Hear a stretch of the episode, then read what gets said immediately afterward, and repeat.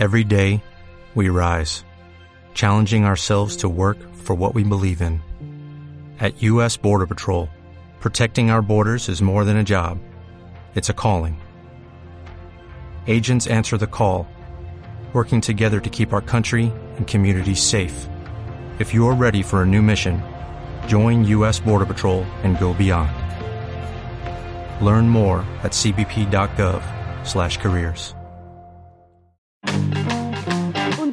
la ciencia. Un, dos, tres por la ciencia. Que está en la radio. Está en la radio. Está en la radio. ¿Cómo funcionan las defensas del cuerpo? Esta es la pregunta que tenemos hoy en Un, dos, tres por la ciencia, un programa de la Universidad de los Niños EAFIT. Hoy, a diferencia de otros programas, no estamos en la cabina de acústica, la emisora web de la Universidad de EAFIT, sino desde cada una de nuestras casas y nos conectamos virtualmente para seguir las medidas de aislamiento preventivo frente a la emergencia de salud pública ocasionada por la enfermedad COVID-19. Mi nombre es David Vázquez Muriel, soy comunicador de la Universidad de los Niños. Hoy me alegra conversar con Pablo Galeano, participante de Encuentros con la Pregunta. ¿Cómo estás, Pablo? Yo me encuentro muy bien. Cuando yo te digo, ¿cómo te imaginas a una persona que se dedica a hacer ciencia? ¿Tú qué me dirías? ¿Cómo luce? ¿Cómo viste? ¿Cómo es su cabello? Pues me lo imagino de la manera más normal, como cualquier otra persona que se dedica a cualquier otra profesión. También me alegra mucho conversar con Andrea Manrique Rincón. Ella es doctora en ciencias médicas e investigadora en el Instituto Sanger, un centro de investigación ubicado en Inglaterra, específicamente en Cambridge. Andrea se conecta con un 2, 3 por la ciencia desde el otro lado del Océano Atlántico. Hola Andrea, ¿cómo estás? Hola, muy bien, muchísimas gracias. Gracias por la invitación, muy feliz de estar con ustedes aquí.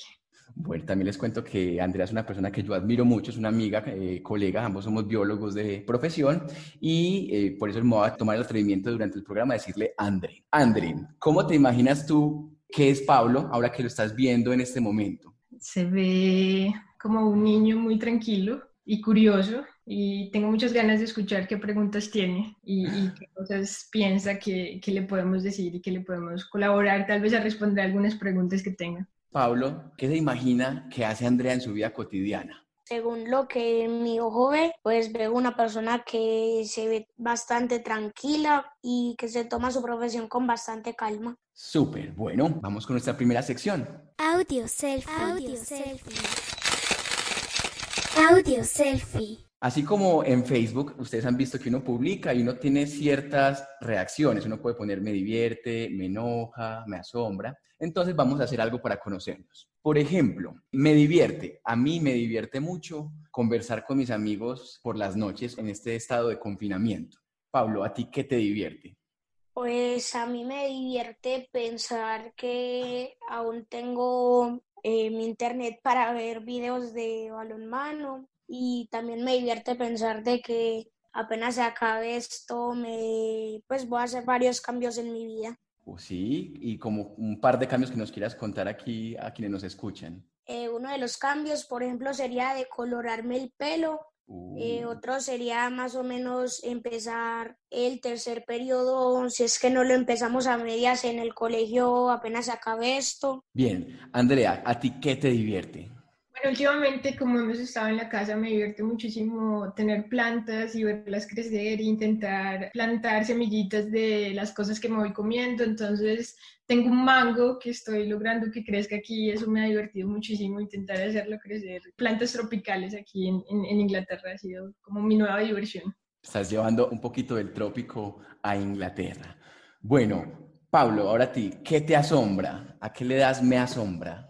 Primero que todo me asombra la velocidad que tuvo el gobierno de Colombia aquí en decretar un confinamiento y más encima el poder extenderlo hasta una fecha límite de igual manera que dañe la economía pero no la dañe tanto. Andrea, ¿a ti qué te asombra? Bueno, a mí siempre me ha asombrado la biología. Una de las cosas que más me asombra es ver una célula en un microscopio. Es, es algo tan bonito y tan asombroso eh, que siempre me ha llamado la atención y siempre lo guardo como una de las cosas que más me, me causan asombro. Yo creo que yo comparto ese asombro con Andrea porque uno los ve por el microscopio, uno ve como, en principio es un, o sea, un saquito ahí como translúcido, dependiendo si la, color, si la colorió o no, pero, pero, imaginarse que todo es responsable de tantas cosas y, que es la explicación a tantas cosas, eso también me asombra. Pablo, ¿a qué le das me entristece? Pues Pues me entristece muchas cosas, entre ellas saber que varios familiares de mis amigos están sufriendo situaciones difíciles o que o ver gente en las calles pidiendo limosna, eso me entristece.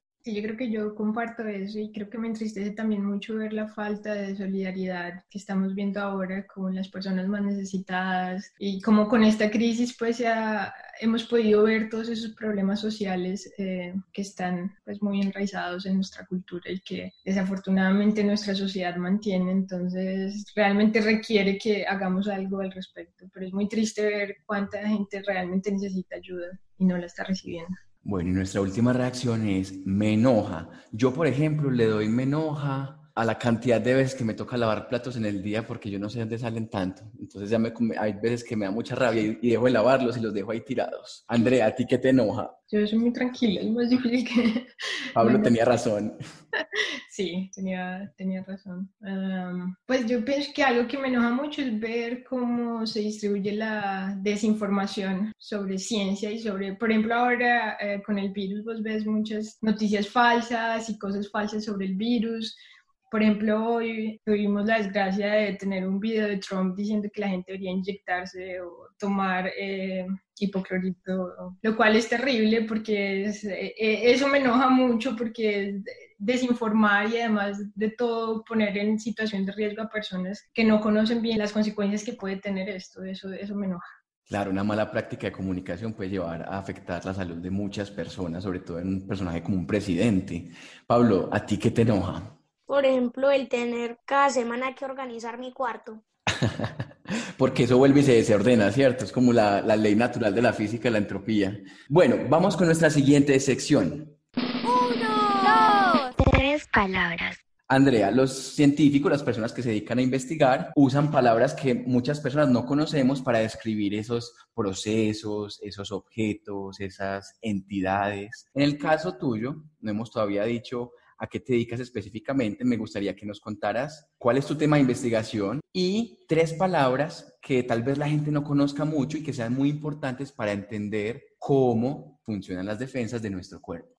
Bueno, yo estudio cómo el sistema inmune, que es el sistema que normalmente nos protege contra cualquier infección que tengamos, cualquier organismo extraño, es capaz de matar células tumorales y cómo podemos hacer para que ese sistema funcione mejor. Ese es mi, área de investigación. Ah, y tres palabras que yo creo que son muy importantes en inmunología. Podría ser antígeno. Antígeno. momentito antes de que nos digas qué significa.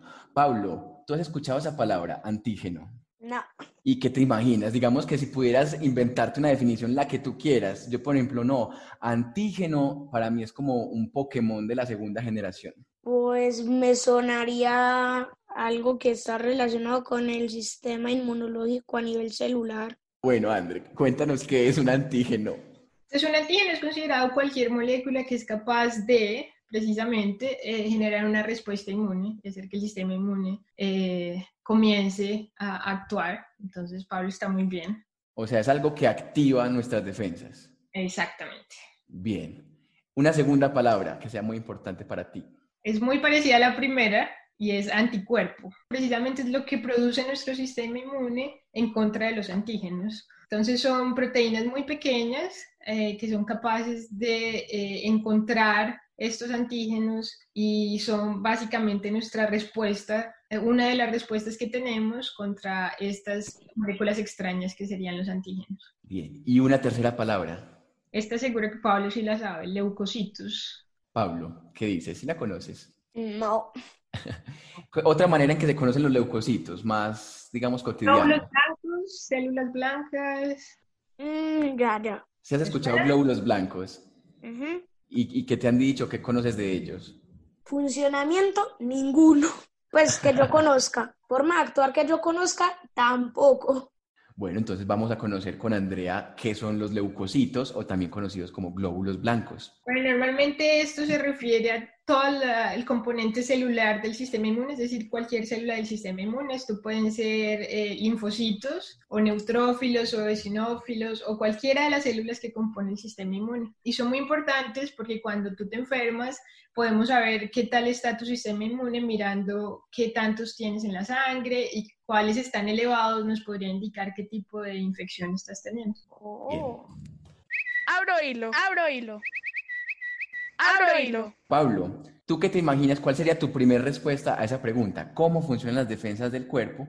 Sabiendo que ya escuchamos un poquito de esas palabras importantes para responderla. Eh, bien, a mí se me ocurre que son un montón de células y moléculas tratando de repeler un virus en nuestra sangre y demás órganos de nuestro cuerpo. Andrea, ¿qué tienes para decirle entonces a Pablo es una respuesta correcta, pero eso es solo una pequeña parte de todo lo que nuestro sistema inmune hace. Bueno, entonces Andrea va a abrir hilo para contarnos cómo funcionan a grandes rasgos las defensas del cuerpo. Bueno, básicamente el sistema inmune y nuestras defensas lo que hacen es estar patrullando todo el tiempo nuestro organismo para ver si encuentran algo que es extraño. Entonces, la principal función del sistema inmune es definir qué es lo que es del propio organismo y qué es lo que es extraño a él. Y lo que es extraño va a generar una respuesta porque va a ser reconocido como un antígeno. Entonces, todo lo que son virus y bacterias son extraños y cuando ellos infectan una célula, esa célula, como tiene esos virus o bacterias que son extrañas, también se va a catalogar como algo extraño y se va a intentar destruir. Entonces lo que va a pasar es que tenemos dos tipos de defensas. La primera se llama innata y es lo primero que va a suceder, entonces va a ser una respuesta muy rápida que generalmente es capaz de acabar ah, con cosas más simples y va a ser muy, muy rápida y no va a generar memoria. Es decir, si otra vez tenemos un encuentro con esa partícula extraña, vamos otra vez a tener la misma reacción. Pero cuando esta inmunidad innata, que es la inicial, no es capaz de acabar con la amenaza, va a venir la inmunidad adquirida. Y esta inmunidad ya va a tener todos los linfocitos y va a desarrollar una, una respuesta mucho más grande que va a incluir anticuerpos, como lo que hablábamos anteriormente, va a incluir una respuesta celular fuerte, entonces van a haber células T citotóxicas que van a llegar a intentar matar esas otras células que están infectadas o esas eh, bacterias, en fin, van a llegar otro tipo de células que son capaces de comerse eh, las células que están infectadas, que ese proceso de comerse otras células o otro tipo de partículas extrañas se llama fagocitosis y eso va a suceder en esa línea. Y finalmente si la respuesta fue muy fuerte se van a producir células de memoria. Quiere decir que la próxima vez que vamos a enfrentarnos a ese mismo reto ya vamos a tener una respuesta muchísimo más rápida porque las células de memoria se van a dividir muy rápido y van a atacar. Entonces este sistema inmune lo podemos ver como nuestro sistema de defensa y podemos hacer una analogía con un ejército, por ejemplo. Entonces son todos los soldados ah, atacando intentando encontrar quién es el extraño e intentar destruirlo lo más rápido posible. Y este sistema inmune es supremamente importante para nuestra supervivencia y tenemos que normalmente mantenerlo muy bien para conseguir vivir por muchísimos años. O sea que en resumen, hay dos niveles de respuesta, uno que ya tenemos desde el nacimiento, por eso se llama inmunidad innata, que es el que siempre está ahí, pero que no genera memoria a largo plazo. y otro que es el que mencionaste que era adquirida, que requiere como otro despliegue de esos glóbulos blancos para que ataque con más especificidad a los virus, a las bacterias, a todos los agentes infecciosos, y ese sí puede generar una memoria a largo plazo. Sí, correcto. Y yo tengo una pregunta ahí. Así es que funcionan las vacunas. Pues, o sea, una vacuna, por eso es que funciona. Una vacuna lo que se espera es exactamente eso, que genere memoria. Pero para eso tiene que ser una vacuna muy buena. Por eso estamos haciendo en este momento, ustedes saben que se están haciendo todas las pruebas para intentar generar una vacuna contra el COVID. Pero tiene que ser una vacuna que genere memoria. Pero para eso tenemos que conocer del virus y saber exactamente cuáles son los antígenos que van a generar esa memoria a largo plazo. Caja de herramientas. Caja de herramientas. En esta sección vamos a hablar sobre lo que se necesita para hacer investigación. Hay veces que uno basta con un lápiz, observar, hacer entrevistas, pero en otras ocasiones la investigación requiere de artefactos más sofisticados, de tecnología. Andrea, ¿qué es lo primero que se tiene en la cabeza de tus herramientas para poder estudiar el sistema inmune? Eh, un microscopio es súper importante porque tú puedes ver las células y saber si están creciendo. Entonces yo lo que puedo hacer es extraer células, por ejemplo, de Pablo, de la sangre de Pablo, y cultivarlas in vitro y ver cómo están creciendo y cómo responden a diferentes desafíos. ¿Te gustaría eso, Pablo? No, no en absoluto. ¿Por qué no? Te asusto. André, pero es algo que pasa mucho, o sea, ese procedimiento de cultivar las células por fuera del cuerpo de alguien es, muy utilizado. Sí, pues depende de qué área de investigación estés. Por ejemplo, nosotros estudiamos eh, pacientes con cáncer y cómo, por ejemplo, las células T de esos pacientes se dividen in vitro, es decir, se dividen fuera del cuerpo del, del paciente y cómo podemos hacer para expandirlas y que sean más activas matando células tumorales. Ah, como que las sacan para entrenarlas. Más o menos, sí, exactamente. Entrenando al soldado en otra parte. Y si tuvieras que mencionar otra herramienta muy importante además del microscopio. Bueno, hay una herramienta que los inmunólogos adoramos que se llama citometría de flujo. Y es... ¿Cómo, cómo despacio? ¿Sí qué? Citometría de flujo y usamos un aparato que se llama citómetro. No sé si Pablo tiene alguna idea de qué se le ocurre que puede ser esto. Ni idea. Pero tú querías para, por ejemplo, estudiar algo tan pequeñito como una célula T. Cogería un microscopio, lápiz y papel y quedarme observando. Sí, básicamente lo que hace el citómetro es, tú le pones las células y las puedes pintar, básicamente, usando anticuerpos. Entonces los anticuerpos van a tener un color específico y ese citómetro va a ser capaz de leer ese color. Y de esa manera vas a poder diferenciar las diferentes células que tengas y que les hayas puesto colores. Entonces es, es supremamente útil para poder ver diferentes eh, tipos de células y saber cuál está en mayor proporción que otra. Entonces es un aparato que es supremamente importante para los inmunólogos.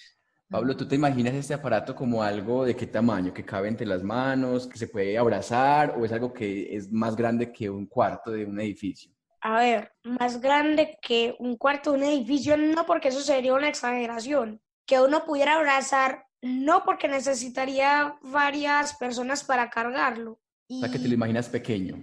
Pues sí, Andrea, ¿cómo luce un citómetro de flujo? ¿Eso cómo es? ¿Una caja? ¿Eso qué es? Es como una caja grande, es bastante grande, como, ah, pues ahora hay de muchos tamaños, hay, ahora hay unos un poco más pequeños del tamaño de un computador más o menos, pero en términos generales es grande y entre más poderoso sea suele ser un poquito más grande. Trending, trending topic. Trending topic. Trending topic. En esta sección hablamos de ideas muy populares que están circulando, pero que puede que no sean ciertas. Yo creo que Andrea ahorita lo dijo cuando hablaba de qué le enojaba, que había muchas ideas que están por ahí y uno muchas veces las lee y, no sabe si son ciertas. Eh, antes de este episodio buscamos en Google Trends, que es una plataforma que nos ayuda a ver qué es lo que más están buscando las personas por país y resulta que justo con la búsqueda de palabras relacionadas con la crisis, virus, coronavirus, alcohol. También hay otras como, en este caso, vitamina C, limón, cómo subir las defensas. Y encontramos varias noticias en medios que no son medios muy conocidos. Entonces nos quedamos con la duda de si esas ideas tan populares son ciertas o no. Entonces voy a leer aquí una de un medio que no voy a decir el nombre y dice en pregunta, ¿la vitamina C podría reducir las muertes por el coronavirus? La septicemia es la principal causa de muerte relacionadas con gripes y neumonías por coronavirus. La vitamina C podría reducir esta mortalidad. A grandes rasgos, ¿tú qué dirías? ¿Que esa noticia qué tan cierta es? ¿Parcialmente cierta o para nada cierta? No, yo no creo que sea cierta. ¿Y Pablo, qué piensa? Pues yo creería que no, porque directamente el virus no ataca solamente eh, a un sistema, por lo que no precisamente se puede decir que eh, las causas de muertes es una mayor que otra. Pero, sí se puede como que hacer un estudio estadístico y decir, la gente de tal edad muere más por tal tipo de enfermedad provocada por el virus. Pero respecto a la idea de que el limón, si tú consumes limón, la fruta, eso te ayudaría a reducir la posibilidad de que te infectes con el virus. ¿Tú crees que esa idea es cierta? No, eso es imposible. Andrea, tú que has estudiado más sobre cómo funciona el sistema inmune, el limón o la vitamina C, que también están en otras frutas y alimentos, tiene un papel ahí que juega importante lo que nosotros necesitamos es una alimentación balanceada para que el sistema inmune tenga todo lo que requiere para producir anticuerpos, para moverse, para matar otras células. Necesitamos vitamina A, vitamina B12, vitamina C, vitamina E, no solamente una vitamina, pero todo eso es para mantener el sistema inmune en un buen estado, de forma que si nos enfermemos la respuesta sea, sea adecuada. Pero de ninguna manera el hecho de tener más vitamina o de consumir más vitamina en la dieta va a evitar que el virus entre porque es un mecanismo completamente independiente de la cantidad de vitamina que puedas consumir. Esta idea entonces no es completamente cierta, solamente que nos recomiendan consumir una dieta balanceada que nos mantenga fuertes, pero que eso no garantiza que no nos vayamos a infectar con el virus. Andrea, ¿hay otro tipo de ideas populares que recuerdes aquí y que tal vez no sean ciertas y sea mejor que las, no las compartamos? Bueno, por ejemplo, eh, respecto a usar los guantes ahora con el virus y las mascarillas y todo eso, eh, son muy importantes y se deben usar, pero se deben usar con muchísimo cuidado porque si no, lo que pueden hacer es antes esparcir más el virus y contagiarnos más rápido. Y que no se nos olvide que de hecho el, el, enemigo más grande del virus es el jabón. Entonces, si nos llegamos y nos lavamos las manos todo el tiempo, eso va a servir muchísimo más que estar eh, haciendo otro tipo de cosas. Y con respecto a los guantes, si vamos y tocamos todo con los guantes y luego nos tocamos la cara, perdemos todo lo que ganamos con eso. Entonces, a tener mucho cuidado y ser muy conscientes de que tenemos los guantes puestos, que debemos evitar todo el tiempo tocarnos a nosotros mismos y cuando lleguemos a nuestra casa simplemente quitárnoslos antes, evitar tocar cualquier superficie, lavarnos las manos lo más rápido posible, quitarnos la mascarilla sin tocar eh, la parte de adelante y descartarla con mucho cuidado. Pienso que son cuidados básicos que debemos tener y, y que no es simplemente por el hecho de estar usando guantes y máscaras que no nos vamos a infectar, es cómo los usamos y qué tan responsables somos con el uso de este tipo de elementos. Bueno, ya saben los oyentes que eh, no nos confiemos porque tenemos estos elementos de seguridad, hay que ser muy cuidadosos con su uso. Expertos en curiosidad. curiosidad. A esta sección nos llegó una pregunta de un niño sobre el sistema de las defensas. Vamos a escucharla. Buenas tardes, mi nombre es Joaquín Enrique García Quintero y mi pregunta es, ¿cómo se relaciona la buena alimentación con las defensas del cuerpo? Bien, entonces podríamos profundizar un poco en cómo nos fortalece el sistema de las defensas si comemos buenos vegetales, frutas, balanceados, o sea, realmente cómo se fortalece el sistema de las defensas, Andre. Bueno, entonces, como hablábamos, eh, especialmente la producción de anticuerpos y la movilidad de las células de nuestro sistema inmune tiene muchos requerimientos porque ellas tienen que estar todo el tiempo activas buscando cualquier cosa que, que sea externa a nuestro organismo y que esté causando daño. Entonces, todo lo que son vitamina A, ácido fólico, vitamina B6, vitamina B2, vitamina C, vitamina E, son muy importantes para que estas células continúen activas y sean capaces de continuar moviéndose y produciendo todas estas proteínas que nos van a ayudar a, a defendernos. Entonces, es muy importante tener una muy buena dieta donde vos eh, consumís de manera adecuada y equilibrada todos los nutrientes que necesitamos para que el sistema inmune esté bien. Intentar comer siempre, pues no, no, ayunos no muy prolongados, y hacer ejercicio también es muy importante dentro de eso. Entonces es más como tener hábitos saludables para que el sistema inmune se encuentre en un buen estado siempre. Pablo, ¿tú tienes hábitos saludables? Pues sí. ¿Podrías contarnos, por ejemplo, si te gusta comer verduras? Comer verduras no. Bueno, algunas. Pues me gusta hacer fútbol, voleibol, basquetbol, balonmano. ¿Y cuál es tu fruta favorita? Se puede decir que banano. Banano. Andrea, ¿y tú? ¿Tú comes saludable? ¿También te gustan las frutas y las verduras? Sí, me gustan bastante las verduras. Me gusta mucho el brócoli. El brócoli. Bueno, ahí también compartimos ese gusto. Pixelado. Pixelado. En esta sección vamos a pensar en esas cosas que no nos han quedado tan claras, que de pronto nos confunden de todo lo que hemos conversado hoy. Eh, es el momento para que Andrea también le pueda preguntar cosas a Pablo, Pablo a Andrea. Pues yo no entendí algo, pero no es propio de esto. Ah, pero puedes preguntar. Entonces mi pregunta sería, ¿el hipoclorito sí mata células como tal o simplemente las deja como en un estado de coma? No, puede llegar a matar las células y es muy peligroso, por eso no se puede tomar.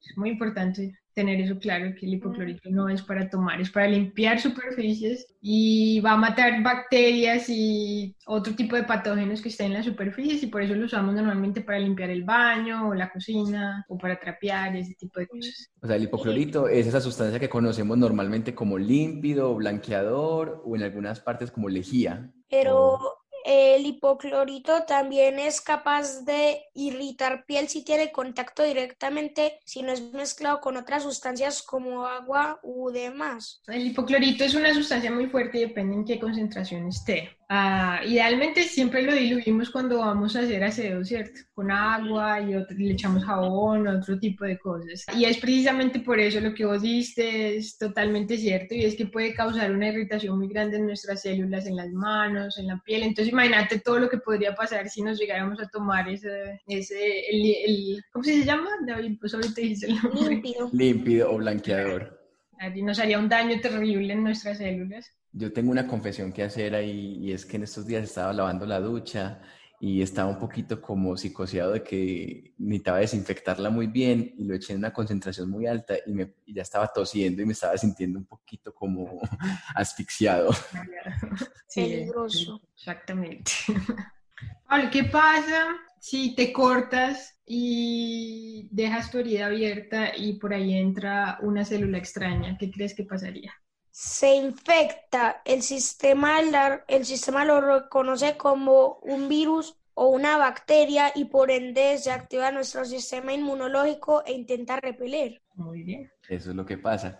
Y una pregunta, ¿por qué cuando uno se infecta que tiene esas heridas? O sea, por ejemplo, si uno la herida la tiene en un brazo, uno siente que se le inflama como los ganglios de la axila, pero si por ejemplo es una heridita como en la cara o algo, se le inflama como algo en el cuello. ¿Eso qué es? Y bueno, eso son lo que conocemos como nódulos linfáticos. Entonces, cuando estamos hablando del sistema inmune, él se llama sistema porque es un sistema completo, es decir, está compuesto por órganos ¿cierto? Y diferentes tejidos. Y parte de esos órganos son los nódulos linfáticos, el vaso, la médula ósea, que van a ayudar en la producción de anticuerpos. Entonces resulta que esos nódulos, nuestras células te van viajando por todo el cuerpo y van haciendo pequeñas paradas en esos nódulos para ver qué encuentran. Y cuando normalmente hay alguna herida que está muy cerca de ese nódulo, las células te van a viajar a ese nódulo y ese nódulo se va a inflamar, nos va a doler, pero es porque muchas células están llegando ya a reunirse y a concentrarse para acabar con la amenaza que está cerca.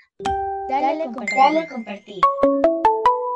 En esta sección es para que nosotros recomendemos cosas que nos han gustado mucho, cosas como videos de YouTube, series, libros relacionados con las defensas o con la ciencia en general. Yo, por ejemplo, hoy quiero darle compartir a un canal de YouTube que se llama In a Nutshell. Se escribe IN espacio A espacio N-U-T-S-H-E-L-L.